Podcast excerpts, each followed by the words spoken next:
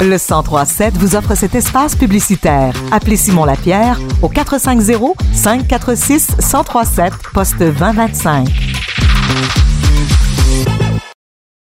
En attendant la reprise des débats parlementaires à Ottawa en février, le député de Saint-Hyacinthe-Bagotte, Simon-Pierre Savard-Tremblay, a déjà dans son agenda plusieurs dossiers et projets en cours.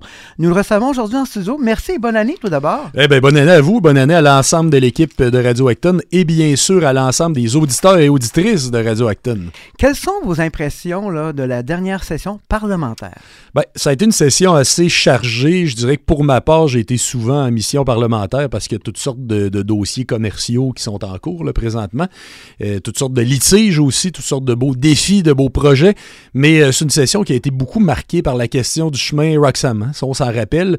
Euh, on parle bien sûr de cette, cette immigration illégale qui passe par là et on a découvert à un moment donné que les firmes en charge de tout ça, de la gestion, étaient liées au Parti libéral du Canada, dont plusieurs étaient dirigés par des grands donateurs du Parti libéral du Canada. Il va falloir faire la lumière là-dessus, il va falloir que ça soit révélé, il va falloir que ça bouge aussi.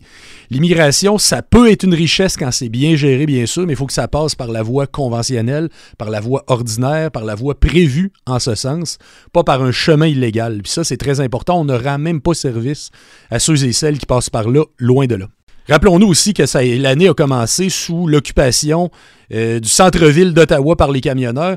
Le gouvernement Trudeau est d'abord commencé d'une réponse complètement apathique. Le premier ministre s'était complètement caché. Il avait même jeté de l'huile sur le feu en attaquant, en insultant les manifestants. Et par la suite, du jour au lendemain, il est passé à l'autre extrême, la loi sur les mesures d'urgence. Encore là, ça n'a aucune justification parce que bloquer une rue, c'est illégal en tout temps. La police aurait eu le pouvoir de le faire en tout temps ça n'avait aucun. C'était véritablement un geste purement politique. Il voulait montrer qu'il bougeait, il voulait avoir son moment. Just watch me, comme son père, là, mais c'était en rien justifié.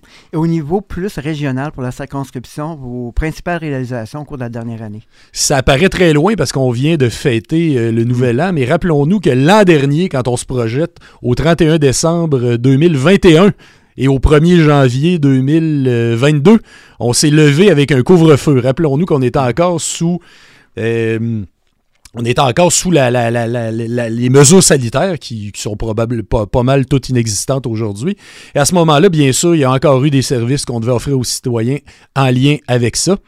Et il y avait la crise des passeports aussi. Vous avez travaillé très fort en 2022. on se rappelle bien sûr cette crise des passeports. Puis je peux dire véritablement, je suis très fier de le dire, on a eu un taux de succès de 100% On a permis à tout le monde de partir en voyage. Euh, véritablement, c'était très stressant. Je comprends pas encore qu'Ottawa ait pu ne pas penser à ce moment-là que, euh, et puis ne pas penser à ce moment-là qu'après trois ans, qu'après deux ans et demi, les gens n'auraient pas envie de voyager. Il fallait s'y préparer. Il y a aussi ce fouillis complet qui était celui d'Arifcan, qui venait de cette application qui était à l'époque obligatoire, qui venait ajouter à ce bordel administratif, ce bordel bureaucratique qui était la crise des passeports. Euh, véritablement, on a été très actifs là-dessus, puis je suis très, très fier là-dessus. Ça a été aussi l'année où on a lancé les démarches pour renommer le nom de la circonscription.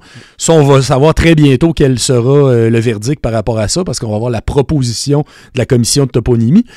On va avoir la, la, proposition bientôt de la commission chargée du redécoupage de la carte électorale.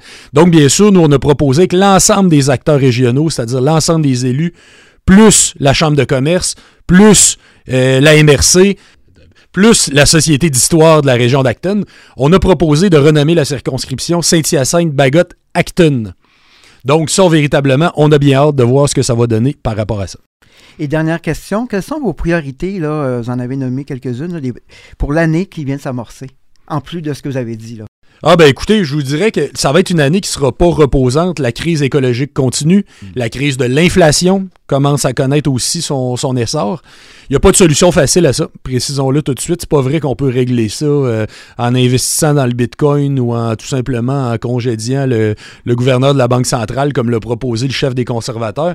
Par contre, il y a des gestes qui peuvent être faits, par exemple avoir plus de concurrence, moins de monopole, ça ça peut aider plus de concurrence, moins de monopole. Il faut améliorer les lois en ce sens, la loi sur la concurrence euh, au Canada.